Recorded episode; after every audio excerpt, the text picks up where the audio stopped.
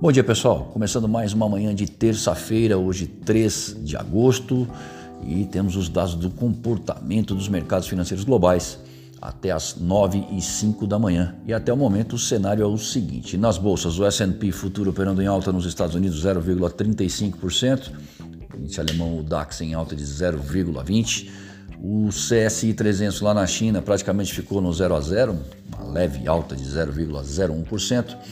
Petróleo Uh, eh, WTI barril 71 dólares, enquanto o comportamento do dólar ante as principais moedas no exterior é de baixa de 0,13%. Na zona do euro, os preços ao produtor industrial subiram 1,4% em junho. Nos Estados Unidos, saem as encomendas industriais em junho, uh, enquanto alguns membros do Fed seguem dando declarações. Ontem, o James Bullard, presidente da regional de St. Louis, reafirmou que, em sua visão, o banco precisa ser mais ágil em suas políticas, começando a reduzir as compras de ativos num ato, entre aspas, preventivo diante do cenário observado. A prevenção sugerida por Bullard, ainda em fase de debates pelo FONC, aumenta a volatilidade e a instabilidade em mercados emergentes. Como um todo, o Fed sinaliza que será paciente em suas políticas até que perceba um progresso adequado e sustentável no mercado de trabalho, tolerando uma inflação mais alta por algum tempo. Na China, o país investiga distribuidores de chips na indústria automobilística após a pressão regulatória nos setores de tecnologia e educação. À noite, eles trazem dados sobre atividade. E no Brasil, o IPCS para as capitais subiu 0,92% em julho, com Porto Alegre e São Paulo registrando acréscimos. Começa hoje a reunião de dois dias do Copom, que definirá a nova taxa Selic, com apostas majoritárias em um aumento de 1% ao final do dia de amanhã.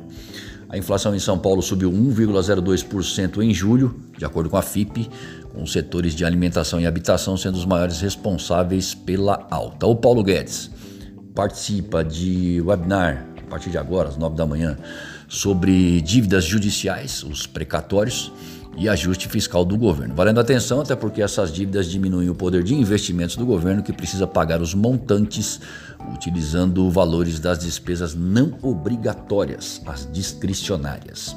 Mudando de assunto, a produção industrial brasileira mostrou variação nula em junho, após avançar 1,4% em maio.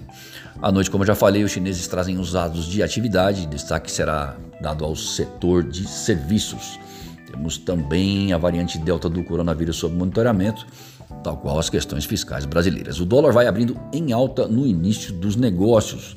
Lembrando que o encerramento de ontem para a moeda americana foi de 5,1650 e o euro foi de 6,14. Para mais informações e consultas, ligue para nós. 011 911 7711 ou acesse o nosso site amplaassessoria.com.br e confira os nossos serviços.